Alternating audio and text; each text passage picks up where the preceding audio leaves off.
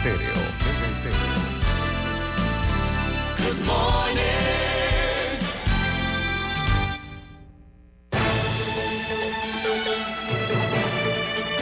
7.30 de la mañana en Panamá.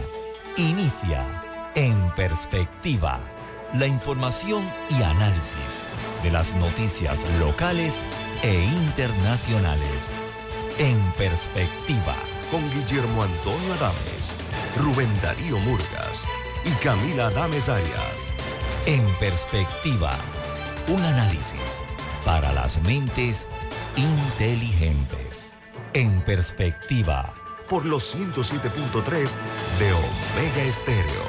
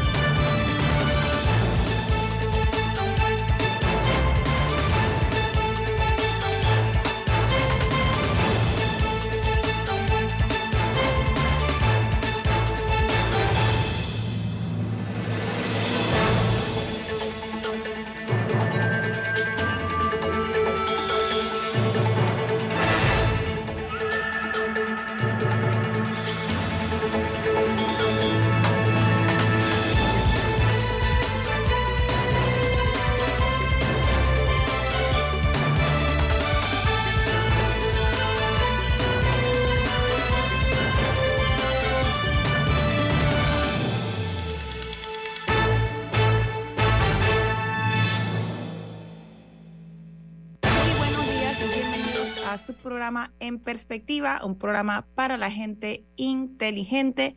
Hoy es jueves 13 de julio del año 2023 y estamos muy felices de contar con su sintonía esta mañana.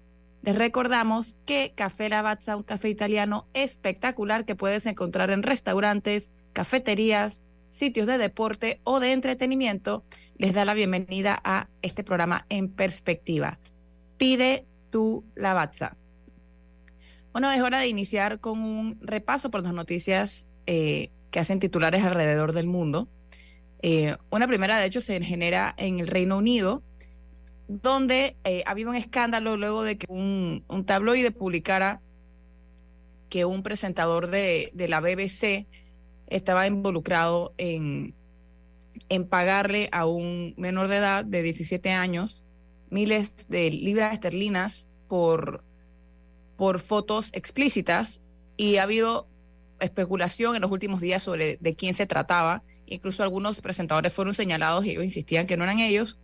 Y ya ayer eh, la esposa de un presentador, Hugh Edwards, eh, salió a decir que la persona a la que se estaba hablando era su esposo. Él es uno de los, de los presentadores de más renombre que tiene la BBC actualmente.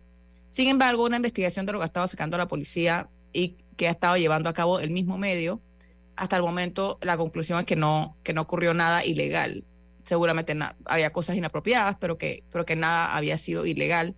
Y hay muchas críticas también al, tabloide que fue The Sun eh, por, por distintas, eh, distintos alegatos que hicieron, etcétera, eh, y versiones del hecho que algunas personas dicen que no todo era del todo, no todo era 100% cierto.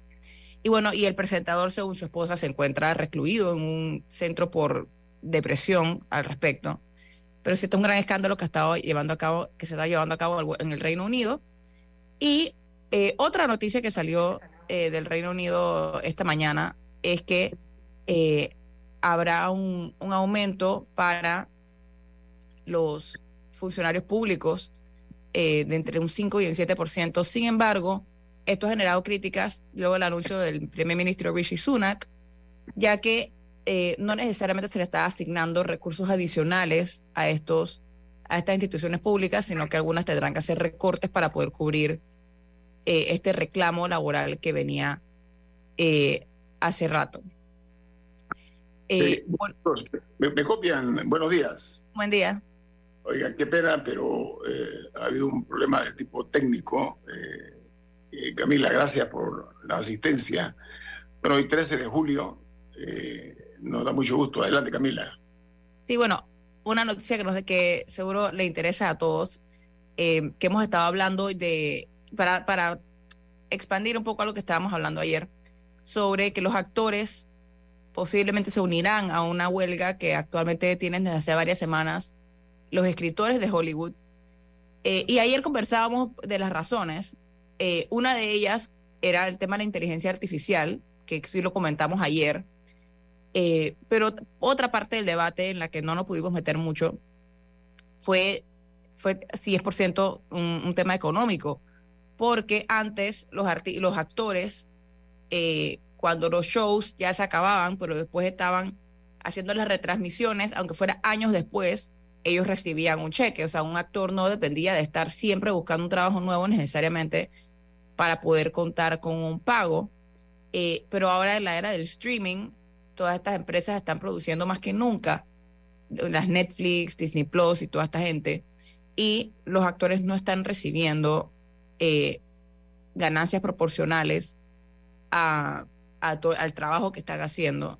Y una de las quejas de ellos es que son las casas productoras las que se están quedando con casi toda la riqueza. Un debate similar ocurre en el mundo de la música, donde, donde hay toda una lucha por que un artista puede ser número uno en la revista Billboard, puede tener todos los streams que quiera, pero al final del día eso no necesariamente se traduce a, a un, pago correspondiente. Imagínense, para los, para los artistas principales, los cantantes, mucho menos para los miembros de sus bandas, para, para sus managers, para sus escritores. Entonces sí, el tema de las tecnologías digitales está generando ciertos debates muy necesarios eh, con respecto al mundo laboral y las implicaciones que tiene y el valor del trabajo. Gracias, Camila. Bueno, amigos, eh, nosotros hoy vamos a contar con la participación de un distinguido invitado. Eh, no sé si ya está eh, preparado el invitado, eh, si está en la lista de espera ya o, no, me gustaría que me informen porque no estoy, no estoy viendo. no, todavía no está, o oh, no, sí, ya se está conectando. Ok, entonces vamos a hablar hoy un tema que es de interés de todos los panameños. Todos, todos tenemos que ver con el tema que vamos en este momento nosotros a analizar eh, y se trata la crisis del agua. El agua eh, en Panamá no únicamente importante para efectos de lo que es el consumo humano, sino también el agua que tiene que ver con el canal de Panamá. Entonces, eh, la idea nuestra es esta mañana hacer docencia acerca de cuál es la situación que se da, en este caso, cuando observamos que el mundo se debate eh, en forma muy seria sobre esta crítica situación. Ya hemos dicho, Uruguay está a punto de quedarse sin agua. Imagínense ustedes, ya eh, eh, es una noticia grande. En los Estados Unidos hay ciudades también que están teniendo serios problemas de agua potable, agua para consumo humano. Entonces, Panamá, que le sobran las venas líquidas, tiene además una responsabilidad de servicio al mundo como lo es el tránsito de buques por el canal de Panamá, eh, que para nosotros también pues, es, un, es un elemento fundamental para nuestra economía. Así que eh, no estoy viendo si el invitado ya está conectado. Sí, ya está listo. Buen día, el ingeniero Jorge Luis Quijano. Él es ex, administrador de la Autoridad del Canal de Panamá. Su gestión fue del 2012 al 2019. Hizo un trabajo reconocido por propios extraños considero uno de los, eh, de los funcionarios que denomino yo cuartos bates en la realidad eh, nuestra. Ingeniero Quijano, buen día, bienvenido aquí a En Perspectiva. Buenos días, Añito, un placer estar con ustedes. Igualmente, buenos días, Camila y Rubén. Un, placer siempre contribuir en algo en esta docencia que, que, creo que es muy importante estos momentos donde hay muchas, muchas incidencias en cuanto a emergencias nacionales y esta va a ser una emergencia nacional si no, la, si no lo es ya en este momento. Creo que ya, de hecho, eh, se está viendo en todas partes y Panamá creo que no es ajena a eso. Eh, ingeniero Quijano, vamos a comenzar. La situación real acerca de lo que es eh, la escasez del agua. tenemos el fenómeno de El Niño, está tocándonos la puerta hace rato, no a nosotros, sino al resto del planeta. ¿Estamos haciendo lo correcto de cara a esta situación, ingeniero Quijano? yo creo que la situación del el niño es algo coyuntural. Normalmente se daba como cada 15 a 18 años. Eso fue por lo menos el, periodo que hubo entre 1997, el niño de 1997-98 y el del el año 2015-2016. Sin embargo, estamos viendo que a, pocos años de haberse dado ese del 16, apenas eh, estamos ya viendo en menos de 7, 8 años, estamos viendo la, gran eh, posibilidad, porque todavía no se ha concretado totalmente, pero eh, viendo resultados de ayer eh, de NOAA, estamos viendo que la, más, la probabilidad está arriba del 93-94% de tener un niño fuerte. así es que, ¿qué quiere decir eso? Que vamos a tener un verano posiblemente más temprano, que vamos a tener la gran posibilidad de que no se llenen los lagos, lo que quiere decir que eh, no solamente no vamos a tener posiblemente eh, agua para totalmente alimentar toda, toda la ciudadanía, sino que este, también podemos tener problemas en el canal, lo vamos a tener de seguro si, si esto se concreta. Eh, pareciera ser, se compara bastante los datos que tiene NOAA en este momento, se compara mucho al niño que tuvimos en, el año 2015 eh, y 16.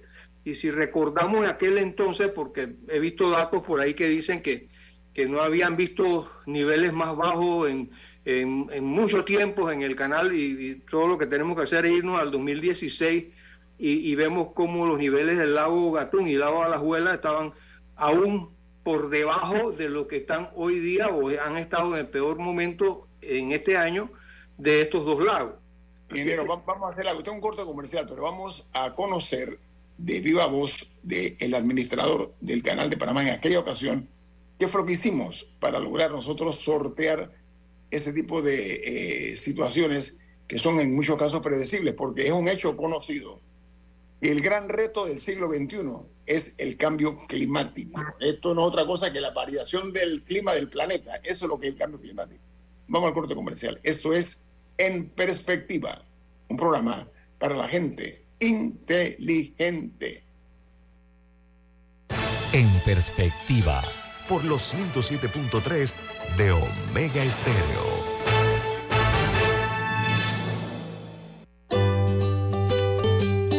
En la vida hay momentos en que todos vamos a necesitar de un apoyo adicional.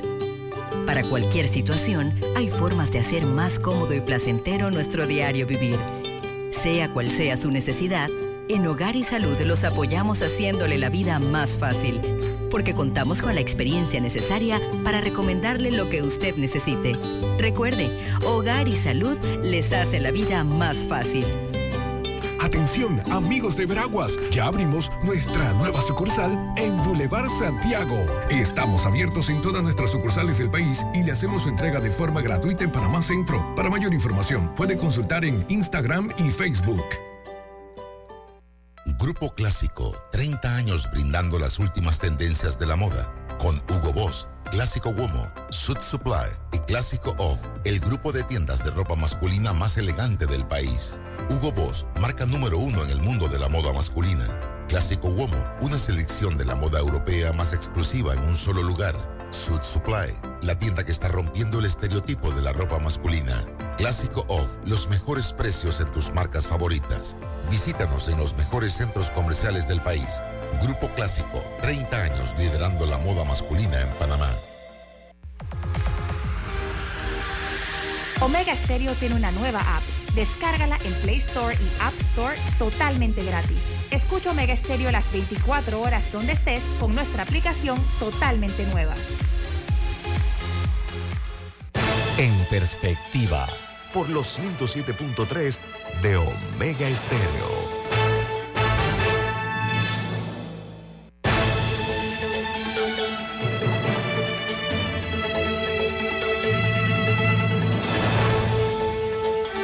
El ingeniero Jorge Luis Quijano, ex administrador de la Autoridad del Canal de Panamá en el periodo 2012-2019.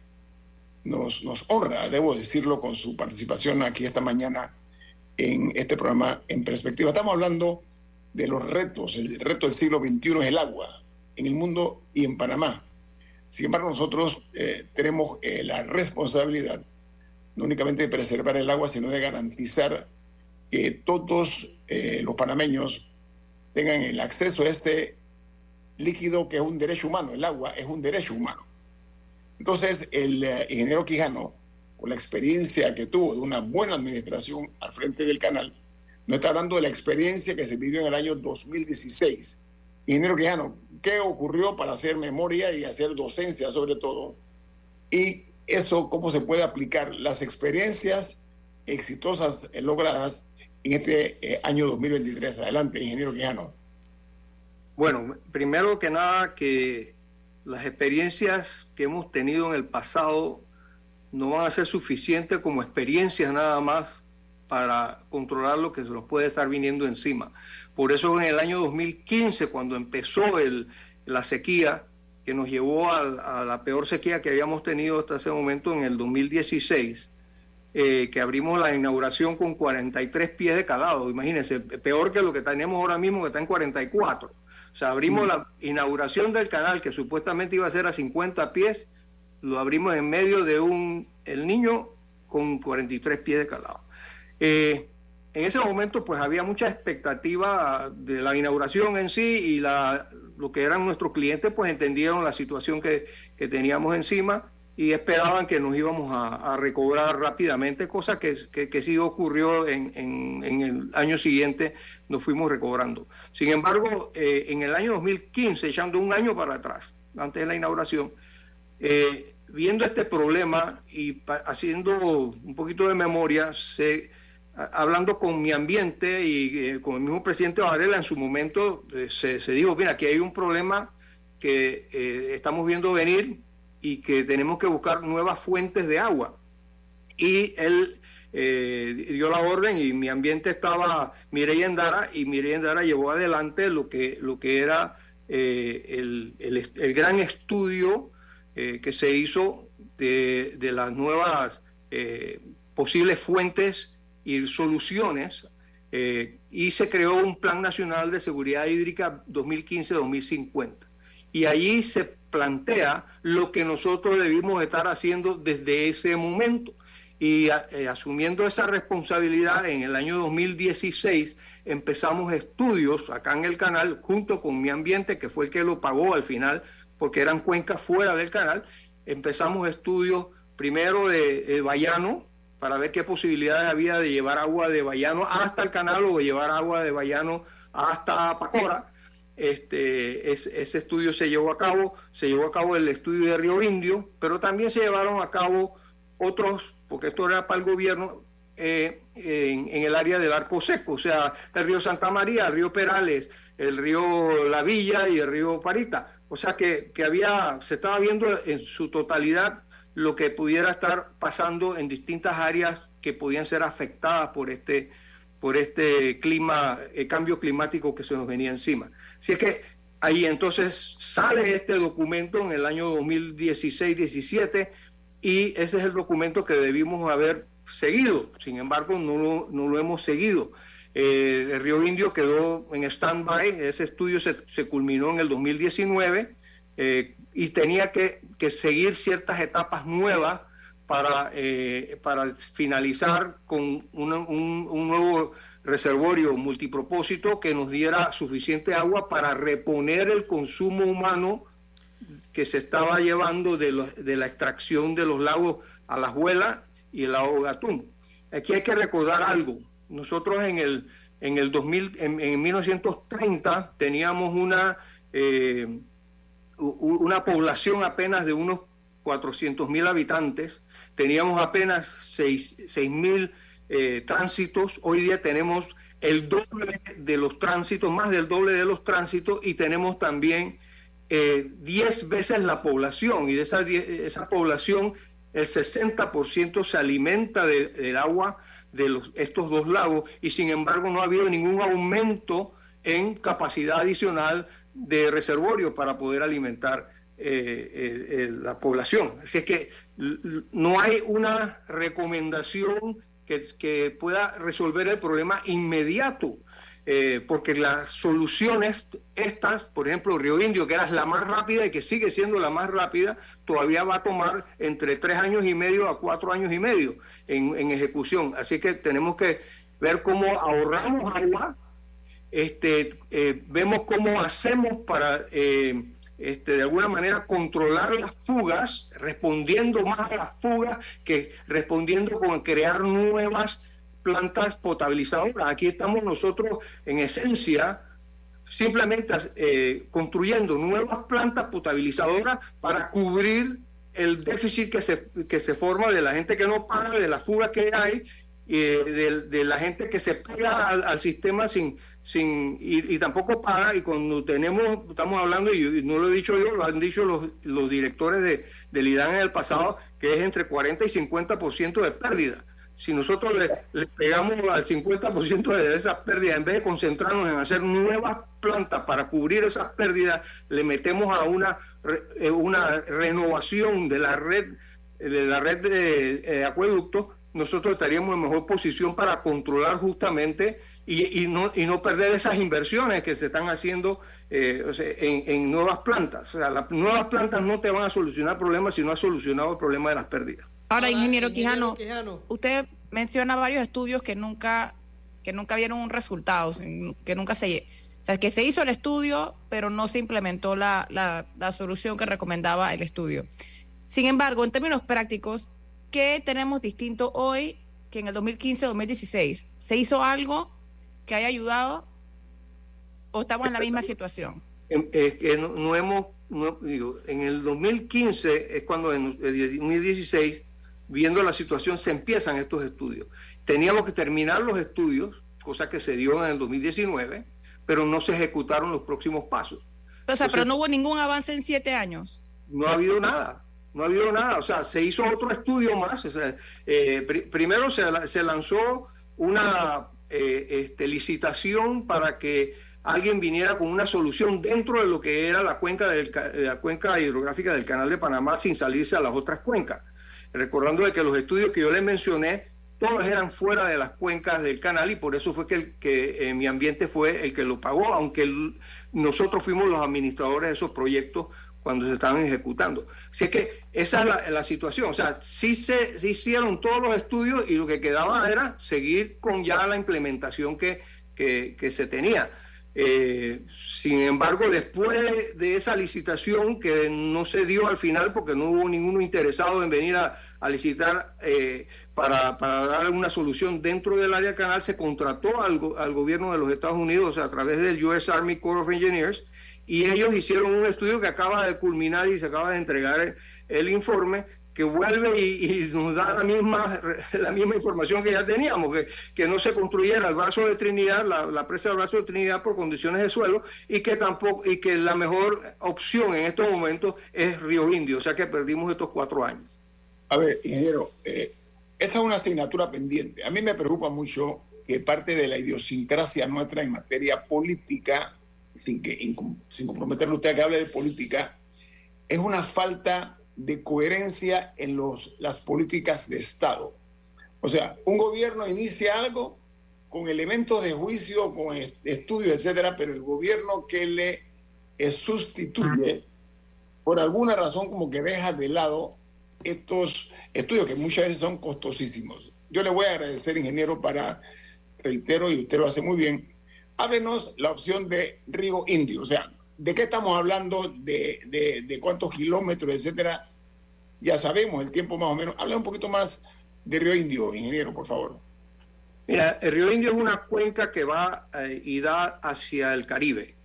Eh, es, eh, es una, una, una, cuenca que es bastante caudalosa. como ustedes saben, pues nuestro istmo y las ondas, nuestro istmo va de, este a oeste, ¿no?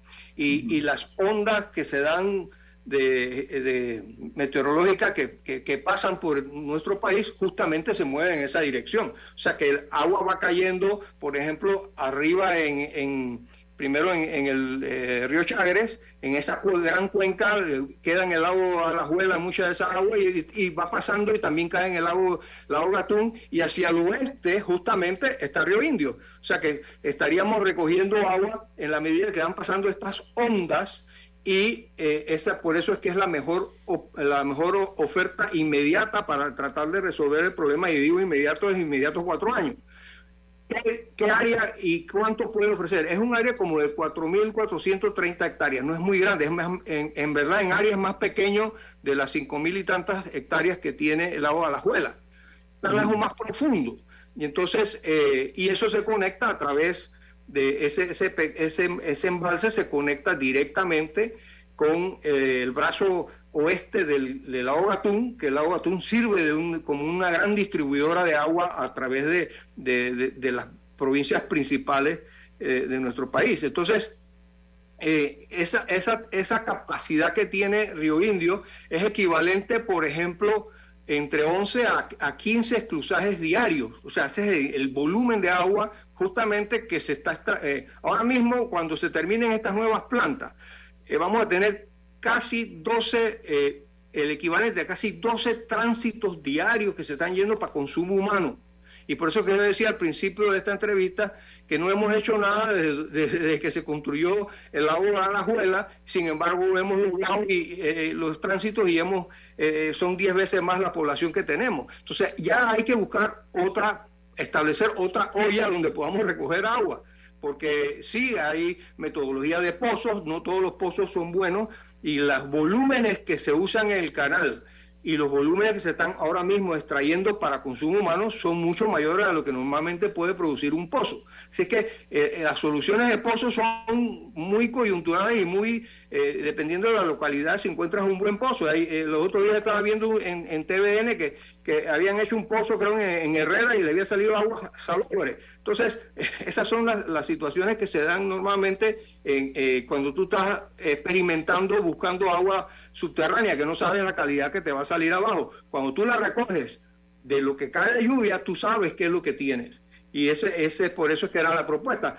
Así que tenemos un, envase relativamente pequeño que en los estudios que se hicieron, y fueron estudios eh, muy profundos, que dieron con un diseño conceptual para Río Indio, y que además de eso tenía toda una programación que tenía que ver con la parte social, y nosotros estábamos en ese en el momento que yo salí estábamos haciendo lo que era el, la revisión del diseño conceptual del reservorio, pero también estábamos viendo los lineamientos del plan y proceso para la divulgación y consenso de la propuesta eh, socioeconómica con un plan de resentamiento, de restablecimiento de medios de vida y con una propuesta para el manejo ambiental sostenible de la cuenca.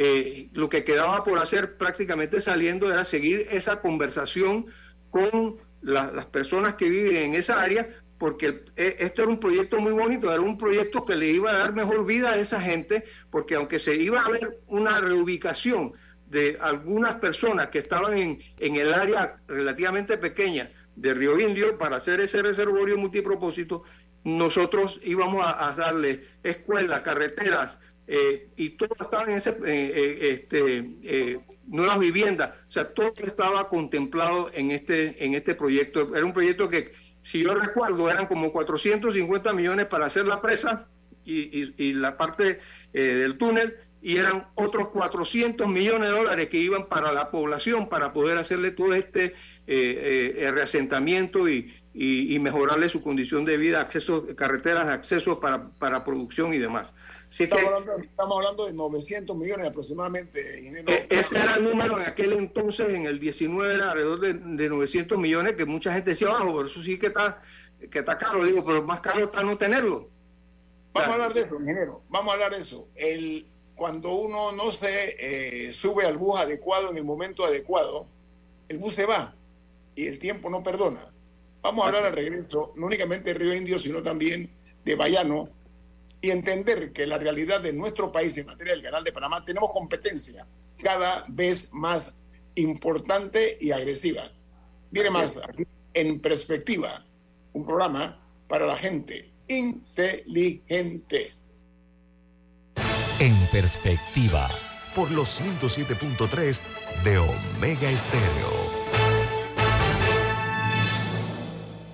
Ven, pasa para que conozcas la nueva oficina. Me encantan sus oficinas. De verdad me encantan. Esa silla de allá luce como una transacción exitosa. Este escritorio me grita, ¡Uf! Negocio cerrado. Y la sala de conferencia me dice, esta es la empresa con la que debo cerrar el trato. Así que el negocio es de ustedes. ¡Excelente! En Crea Office by Rainco diseñamos oficinas que reflejan el éxito. Visítanos en Vía Brasil, detrás de las galerías o barrio.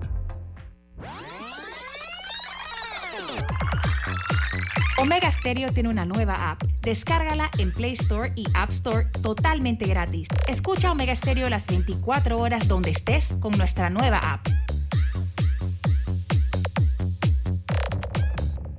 En perspectiva, por los 107.3 de Omega Estéreo.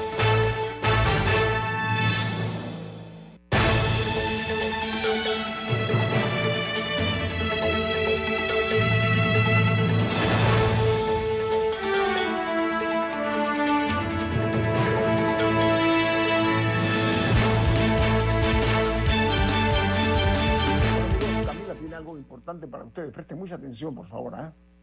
En Banco Aliado creamos oportunidades. Genera un 3% de interés con tu cuenta Más Plus. Banco Aliado, tu aliado en todo momento. Visítanos en nuestra página web bancoaliado.com y síguenos en nuestras redes sociales como arroba Banco Aliado. Banco Aliado, 30 años. ¿Tú qué quieres crear? Nosotros nos sentimos en este programa muy eh, halagados con la participación del ingeniero Jorge Luis Quijano, exadministrador de la Autoridad del Canal de Panamá, una persona que conoce muy bien porque manejó los destinos de esta institución. Estamos pretendiendo, sobre todo, como dije, crear conciencia por una parte, por la otra, eh, hacer docencia, porque hay desconocimientos, entre los cuales me incluyo yo, que son muy técnicos y que no son del manejo de la ciudadanía en común. Ingeniero, hablamos de Río Indio. Ya se ha hablado con las comunidades, yo me imagino, ¿no? Para la reubicación, ¿se, se habló en algún momento con ellos o no? Sí, ya se estaban teniendo reuniones eh, cuando, eh, eh, justamente cuando yo estaba por salir, ya se habían tenido algunas reuniones, pero ese proceso tenía que seguir. y, digo, en verdad el área donde estábamos viendo personas que tenían que ser reubicadas, este, era, un, era, era un área pequeña y, una población... ¿cuántos, ciudadanos más o menos? Si no bien recuerdo, eran como 2.000 personas que tenían que reubicarse. Eh, y eso no era un gran problema y por eso que comenzamos nosotros ya a hablar sobre eh, eh, la compensación, la, cómo se iba a dar a cabo el proceso de reubicación, eh, temas de carreteras de acceso, temas de electrificación, porque ya tampoco hay electrificación, pero por ahí está pasando la línea 3 que viene de, del oeste y la, forma más, más, conveniente era bajar justamente de allí pues eh, eh, esta energía eléctrica. y o sea, que se había llevado toda la parte social primero antes de haber hecho la parte ingenieril, y luego em, seguimos también con la parte social una vez que ya, ya teníamos bastante de lo, de lo ingenieril. Eh, en el segundo año ya estábamos hablando con la población. O sea, y, la, y las conversaciones siempre va a haber personas que, que se oponen a esto, eh, pero yo creo que, que, aquí al final la gente tiene con buena comunicación y con un buen plan de resentamiento y de compensación, las cosas se pueden hacer. Y yo se lo advertí. Eh, desde enero, eh, si recuerdan, en el 2019, eh, en enero yo tuve una tuve reuniones entre diciembre y enero del eh, diciembre del 18 y, enero del 19, yo tuve reuniones con los cinco candidatos a la presidencia y, les expliqué el tema de el problema del agua y el tema de Río Indio y cómo andábamos y que esto era lo que nosotros estábamos recomendando que se siguiera haciendo. Le dijo al, actual presidente eh, Cortizo, usted mencionó el tema, ¿cuál fue la reacción del entonces candidato, hoy presidente? Bueno, en ese momento no hubo ninguna reacción, era una, fue una presentación bastante larga que cubrimos todos los temas del canal, pero el agua fue uno de los temas. Eh, es más, eh, yo, diez días antes de, yo, de mi salida del canal, Eh, yo hice una, me hicieron una entrevista creo que en el Capital eh, Financiero y, y, y, ahí volví a resaltarle que el, eh, que el próximo, que el gobierno tenía que seguir adelante con estos proyectos por, por la necesidad que íbamos a tener en el futuro de, de agua para, para todos. Pero bueno, nada más para volver al tema de, de, de Bayano, y no se nos vaya. Hablar, quería hablarle eso, de Bayano, y quiero hablarle, por favor, también que nos hable, disculpe usted a nosotros acerca de Bayano. Sí, eh, nada más para que tengan una idea, voy a darle cuatro números, yo sé que es un poquito difícil si no, si no los apuntan, pero el lago Atún tiene alrededor de 44.200 hectáreas. El agua Alajuela tiene como 5.000 hectáreas. El, el, el, envase de Río Indio tendría como 4.430 hectáreas y Bayano tiene 35.000 hectáreas. O sea, es, un, eh, es casi... Ocho, ocho, veces más grande, ocho, nueve y, veces y, más grande. Y, y, este es muy, eh, o sea, muy cerca pues a, a, lo que tiene Gatún, ¿no? O sea, que, que eh, en magnitud son comparables. Entonces, el asunto aquí es que eh, nosotros estudiamos, bueno, o sea, si sacamos la parte, sacamos agua de la parte de arriba del lago, bueno, me va, me va a querer cobrar tres, que tiene un contrato con la nación, ¿no? Entonces, eh, eh, decidimos que, bueno, ellos siempre están liberando agua, o sea, turbinándola para generar electricidad y nosotros podíamos recogerla abajo en una estación en, en el área de, Jesús María que está como a 27 kilómetros de agua, de, de agua, agua abajo de, de la presa de, de, de, Bayano. Y eso era suficiente para, para suministrar o a la costa, o a la, a la planta, por ejemplo, cerca de, Pacora, o a llevarla hasta eh, el agua de la Juela o directamente al corte Culebra. El problema era que en el estudio sale que la distancia eran alrededor de 120 kilómetros para llevarlo hasta el canal o hasta el lago de la Juela. Y eh, simple, era la mitad de eso, en verdad, llevarlo hacia eh, La Joya y, Pacora. Entonces, eh, los, los, números eran sustancialmente distintos eh, por muchas razones. uno costaba 2.5 billones de dólares llevarlo hasta el canal, así que no era una solución. y iba a tomar mucho tiempo por el largo de esto y también el, el poder conseguir los, las eh, servidumbres y demás. Eh, así que vimos que la posibilidad era, en verdad, alimentar la parte este de la ciudad, que hoy día también se alimenta de la planta de Chilibre, que le quita entonces capacidad también al canal y también para alimentar más personas de este lado. Entonces, que eh, esos dos proyectos todavía quedaron, se, se, se entregaron todos y se, y se tienen. O sea, que una gran posibilidad para mí es eh, re, revivir el proyecto de Bayano, pero para alimentar la parte este de la ciudad que sigue creciendo enormemente, que es parte del problema que eh, es más, el canal alimenta 60% de la población del país. Hoy, hoy, hoy con, con, de, de, con, el agua de Gatún y de Alajuela es lo que, es lo que estamos hablando. Exactamente. Okay. con esos dos, nosotros alimentamos el 60% de la población del país, de estos ahora 4.202 millones de, de personas. Pero, pero, hoy día, ingeniero, es insuficiente. Es, eh, vamos a hablar sí. brutalmente claro. O sea, hoy día estamos viendo que es insuficiente. Sin embargo, eh, tenemos el problema hídrico en el consumo humano y también en el canal. Ya sabemos que hay que replantear nuevamente lo que se utilizó, los estudios que se hicieron. Usted me está hablando que hay otro que fue por parte del de Cuerpo de Ingenieros eh, de los Estados Unidos, lo que usted dijo, pero hablemos de los tránsitos por el canal, ingeniero. Panamá tiene no, más pero, competencia. Pero antes, hoy... antes, de dejar el tema agua, yo, una consulta. Y es que usted mencionó que podemos seguir ampliando la capacidad, pero eso no sirve si no controlamos los escapes de la misma. Pero ¿cómo, cómo se vería eso en la práctica? O sea, ¿cómo, cómo se controla la cantidad de fugas eh, por donde se va todo el agua que seguimos produciendo? Bueno, eh, digo, tiene que tener un plan para rehabilitar la, toda la red. Y yo creo que aquí todos los días salen puntos donde eh, eh, se dice y sale en televisión, mira, aquí hay un área que tiene tres meses que está echando agua y nadie viene aquí, del IDAN. Y este otro lugar y demás, cuando comienzas a sumar todo eso, estamos hablando de millones de galones diarios que se están desperdiciando. Entonces, ¿qué hacemos? ah, vamos a construir otras plantas porque se está escapando de toda esta agua y hay que ver cómo se repone. Entonces, lo único que estamos haciendo es tapando, tratando de tapar el sol con la mano.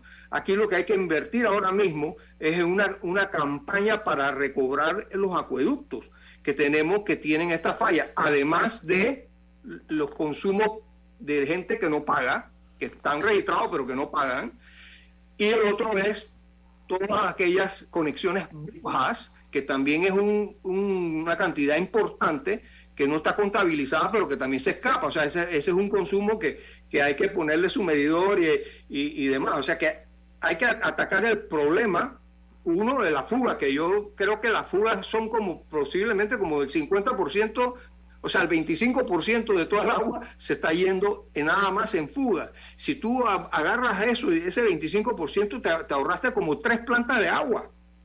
ese, eso es lo que estamos hablando aquí, que estamos invirtiendo plata que pudiera invertirse para una solución real para simplemente ponerle una pura, una purita encima. Así que el, plan debe empezar es por la rehabilitación de los acueductos para llevarlo a un punto donde ya entonces decimos, bueno, ahora, ahora sí podemos ahora eh, comenzar, porque eh, ya, ya tenemos esto controlado, podemos ir para allá. Lo otro, nada más antes, antes de pasarte ya, Rubén, este, lo otro es que también nosotros pagamos muy poco, muy poco por, por nuestra agua. O sea, estamos, eh, esa es la realidad. Y aquí lo que hay que hacer es un, un, escalonamiento, porque la gente que menos puede, pues que pague menos, pero que tiene un límite de cuánto va a consumir. Si de ahí te consumes más, porque, porque simplemente no te importa y deja, deja los inodoros andando y, y, el corky sin cambiárselo y demás, y, y consume más, entonces pasas al próximo nivel, como se hace en la energía eléctrica también. O sea, Aquí lo que pasa es que nada más tenemos una tasa y la gente pues eh, simplemente desperdicia demasiado. Así que hay que,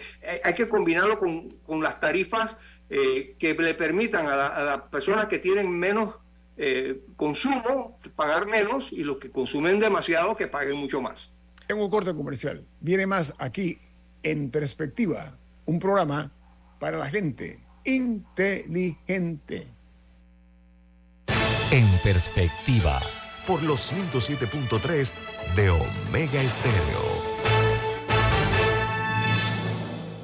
¿Les suena esto? Ofertas, pedidos, facturas, órdenes de compra, entrega, contratos, recibos, etc. Los documentos importantes están ahí, en algún lugar. Ojalá supiera dónde y cómo encontrarlos cuando realmente los necesita, sin perder tiempo ha llegado la hora de la gestión documental electrónica. Los documentos se escanean y guardan digitalmente de forma automática y centralizada. Llámenos al 209-4997 para un demo sin compromiso. Solutexa, expertos en digitalización y gestión documental.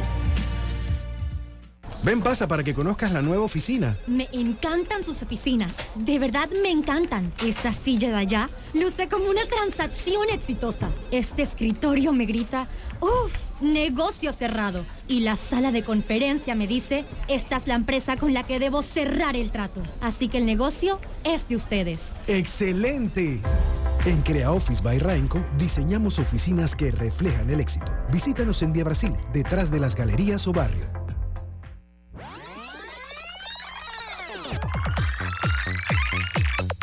Omega Stereo tiene una nueva app. Descárgala en Play Store y App Store totalmente gratis. Escucha Omega Stereo las 24 horas donde estés con nuestra aplicación 100% renovada. En perspectiva, por los 107.3 de Omega Stereo.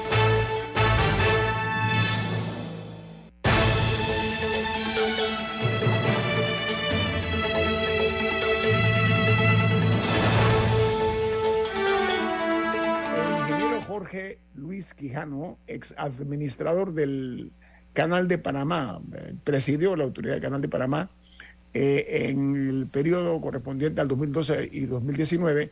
Hoy nos honra con su participación aquí. Don Rubén, adelante. Ahora, eh, ingeniero Quijano, ¿qué, posibilidades hay de utilizar agua para consumo humano subterránea en Panamá? Bueno, primero que nada que hay que identificar dónde, porque no toda agua subterránea eh, es, buena para consumo humano, como le decía, eh, hay veces que uno, dependiendo de qué tan cerca estés de la costa, por ejemplo, puedes hacer un, pozo y te, te consigues agua salada. Entonces, eh, no en todos los lugares eh, vas a encontrar buena agua. Entonces, aquí el problema es los volúmenes. O sea, el canal de Panamá, y hay que admitirlo, o sea, el canal de Panamá consume agua bastante porque se usa un, volumen importante para subir y bajar los barcos. Y ese, y ese, ese nada más para que tengan una idea, y aquí usando números del 2019, que son los que, yo tengo en la actualidad, el, canal en sí eh, usaba en exclusajes el 60% de todo el agua que se produce. Pero en, cuando hablábamos de fugas y filtraciones y demás, eh, estábamos hablando, y, las extracciones no contabilizadas, estábamos hablando como de un 8%. Y en evaporación, cosa que se va a poner más aguda debido justamente a eh, el cambio climático con las temperaturas mucho más altas, en aquel entonces estábamos viendo que era un 15% del total de consumo, era, era justamente evaporación, porque el lago como es tan extenso, ambos lagos, entonces hay bastante evaporación. Así que eh, eh, la situación es complicada, pero los, para mí los, los pozos dan soluciones muy puntuales donde hay población muy pequeña. El problema es cuando tú tratas de resolver problemas del canal o del de, el, área de la ciudad con, con pozos. Eso no, no, te, no te da para, tienes que hacer muchos pozos y, y este, hay el problema también de dependiendo de dónde, qué tan cerca está, pueden ser pozos contaminados. Y aquí no te estoy hablando de, de agua salobre, sino ya otro tipo de contaminación, porque con toda esta cosa de la basura, todo eso va filtrando y va cayendo y va entrando los acuíferos eventualmente. Así que eh, hay que tener mucho cuidado. Por eso que yo decía al principio, por lo menos lo que nos cae eh, del cielo y se emposa, sabemos la calidad que tiene. Lo que está debajo del suelo no, lo sabemos hasta que lo saquemos. Exacto, muy buen punto. Ingeniero, eh, retomo el tema de los tránsitos por el canal de Panamá. Hoy, en este momento el canal de Panamá tiene una competencia muy fuerte. Hablemos del canal de Suez, donde muchos buques más grandes toman esa ruta, pero hay otras opciones. ¿Qué opina usted sobre la política que se debe seguir de cara a esa condición eh, que estamos hoy sometidos de alternativas, además del canal de Panamá, como paso o como tránsito, ingeniero Quijano? Bueno, nosotros tenemos que mejorar nuestra logística interna. Eh, eh, tenemos, nosotros tenemos ya un paso eh, multimodal que es el ferrocarril de Panamá, que es apenas de 80 kilómetros y, trabaja muy bien. el asunto es que no todos quieren bajar un contenedor y, ponerlo en, un tren para pasarlo para el otro lado y volverlo Además, tiene un costo, tiene un costo elevado. Tengo ingeniero entendido tiene un costo elevado mover. ¿Es correcto? Bueno, el, el, costo es, no solamente el movimiento a través que, puedes estar entre 300, eh, cuando cuando lo sacas del, puerto, o sea, lo vas al puerto, tienes que pagar el puerto. lo mueves hacia el, ferrocarril. Del ferrocarril lo mueves al Atlántico. Y en el Atlántico, en, el puerto, lo, mueves al puerto. Y de ahí lo, vas a subir al, mismo buque, va, asumiendo que el buque es pasada porque no hay calado y pasa y va y lo recoge allá, cosas que sí lo están haciendo algunos buques. Eh, en Manzanillo, por ejemplo, en el, el lado Atlántico. Entonces, cuando eso sucede, estás hablando de que esa parada para mover a lo mejor 800 eh, teus eh, está costando un millón de dólares o un millón punto dos millones. Entonces, ¿qué pasa? Esos contenedores, eh, alguien va a pagar por eso y va a pagar 750 a, a, mil dólares más por, el, por ese movimiento. Entonces, esa no es una alternativa. El transbordo que se hace en Panamá es otra cosa porque no es un transbordo forzado, es el transbordo donde el buque viene y vamos a decir, el viene de Asia, en o para en PSA y deja contenedores que van para Sudamérica. O sea, entonces otro, otro alimentador, un buque más pequeño, Panamax, va, lo recoge de ese puerto y se lo lleva a Valparaíso, Chile, por ejemplo. Y, igual recoge de algo que viene de, Chile y lo pone a bordo. Entonces, eh, son dos cosas muy distintas. Este es una situación forzada. Hoy día lo que está pasando, y se lo digo de una muy buena fuente de una naviera que me dice, nosotros estamos dejando alrededor de, cada vez que, hay una bajada en, en, el lago, este, y en este momento, con los niveles de 44 pies, ellos están dejando alrededor de mil contenedores en Asia. Y esos mil contenedores que iban a ir en un buque de 14 mil teus, que posiblemente iban a hacer algo de transbordo aquí en, Panamá, ahora esos mil contenedores se van por Suez, en un buque que va por Suez. Eh, y, y, sí, van pasando por el canal, pero están pasando con menos carga eh, y por lo tanto hay menos actividad. El, problema aquí es que la confiabilidad del canal, en base al tema del agua, comienza a mandar un mensaje muy malo para afuera. Y ese mensaje eventualmente nos va a pegar, igual que nos está pegando el agua ahora mismo, nos va a pegar ese, e, ese mensaje en que ellos tienen buques que pueden poner en cualquier ruta y van a comenzar a buscar otras rutas.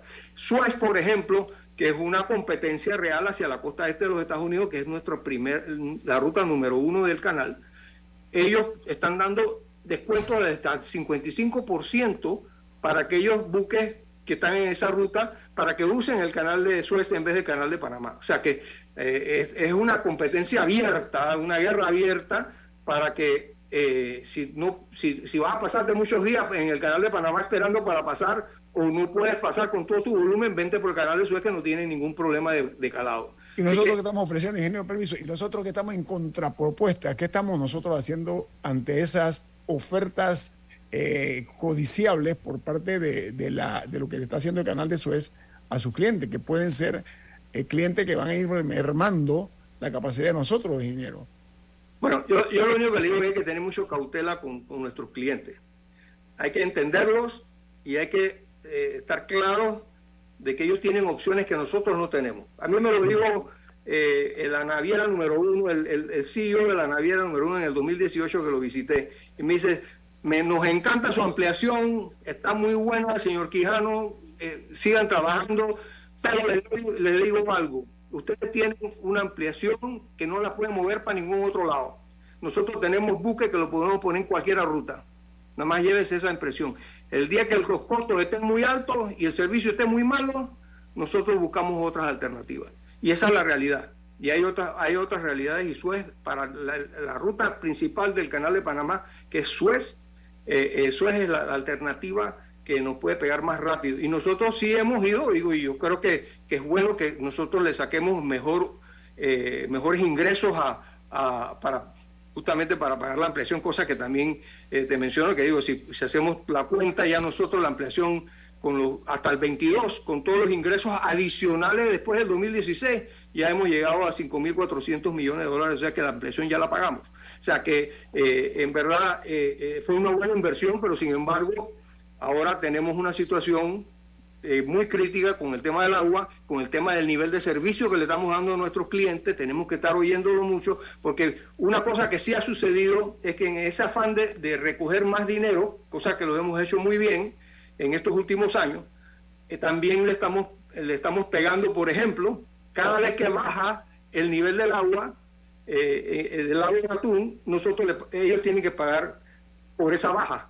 Pero además de eso, no pueden pasar más, o sea, pasan menos, menos eh, contenedores. O sea, hay, hay, hay, como que me estás dando dos veces, me estás pegando que te tengo que pagar más porque hay menos agua y también te tengo que pagar, eh, pagar más. Y al final le tiene una deficiencia nuestra. O sea, por nosotros les estamos pidiendo a ellos que nos paguen por una deficiencia nuestra. Correcto, y la deficiencia, claro está, es el tema del agua, que no tenemos suficiente agua. Yo, yo hubiese pensado que eso sería bueno si nosotros pudiéramos seguir dando el buen servicio, cosa que no lo estamos haciendo. O sea, cuando un buque puede estar en 50 pies de calado y, estamos, está pasando como en 44, eh, eh, es, es, una pérdida sustancial en su capacidad de, mover carga. Ingeniero, eh, la lógica es una ciencia exacta. Yo me imagino que el actual administrador el doctor Vázquez eventualmente habla con usted, le consulta. ¿Usted trabajó cuántos años en el canal? 40 años, tengo entendido, más, más o menos, ¿no? 44, 44. casi medio siglo, vamos a ponerlo de esa manera. Usted tiene un conocimiento, ¿cómo se dice en inglés? Un know-how eh, valiosísimo. Eh, en otros países más avanzados, las personas así como usted de experiencia le llaman monos sabios. Usted sabe, pues sobre todo los orientales, ¿no? No es que estoy llamándolo monos, pero estoy hablando el, conceptualmente. ¿En algún momento usted ha consultado por, los administradores actuales del canal o, simplemente usted está desvinculado y no, no, le hablan al respecto, ingeniero? Bueno, yo mira, yo he tenido eh, tres conversaciones con, el doctor Vázquez desde mi salida. Eh, eh, una en diciembre del 2019. Eso fue, recién salió. Ajá.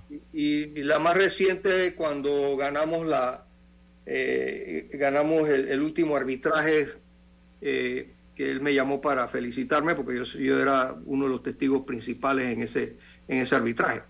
Eh, pero aparte de eso, eh, hubo otra reunión hace un tiempo cuando él iba a aumentar los peajes, eh, donde yo sí le transmití mi preocupación que tenía que tener mucho cuidado con esos aumentos. Mm. que una cosa es, forzar la situación y otra cosa es buscar lo que es conveniente para ambos. Para mantener al cliente dándole un buen servicio, tú puedes cobrarle más, pero si le vas a dar un mal servicio y le vas a cobrar más, eso sí te pone, te los pone de enemigos.